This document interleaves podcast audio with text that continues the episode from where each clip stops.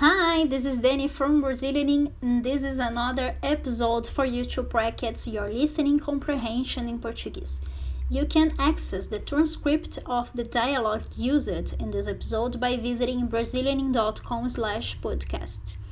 Before we start the dialogue, I want to invite you to participate in my next free course, Speak and Understand Portuguese, where I teach you for free and 100% online how you can unblock Portuguese speech, learn how to pronounce, and understand when someone talks to you in Portuguese. If you are interested, click on the link below and make your registration for free right now. This course will happen on December from 7th to 10 and there's no replay, so make sure you're subscribed to participate. Now, let's go to the dialogue.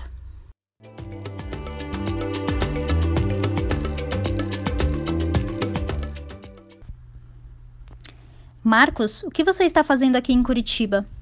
Vim visitar umas amigas. E você está no apartamento delas? Não estou, não. Alguns parentes delas moram lá, então não há lugar para mim. Você quer ficar comigo? Estou morando numa casa enorme.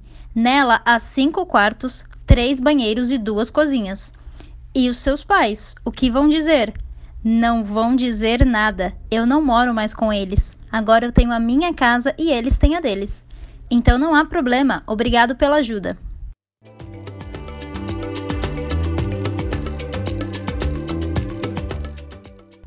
So, this was today's episode. Don't forget to sign up for the free course Speak and Understand Portuguese, where I help you to find and understand better all the sounds of Portuguese and speak with more confidence and be understood. So, to participate for free, is only uh, you need only to make your registration at the link brazilianing.com slash SUP. It's an acronym for Speak and Understand Portuguese. So Brazilianing.com slash SUP. See you next time. Bye bye.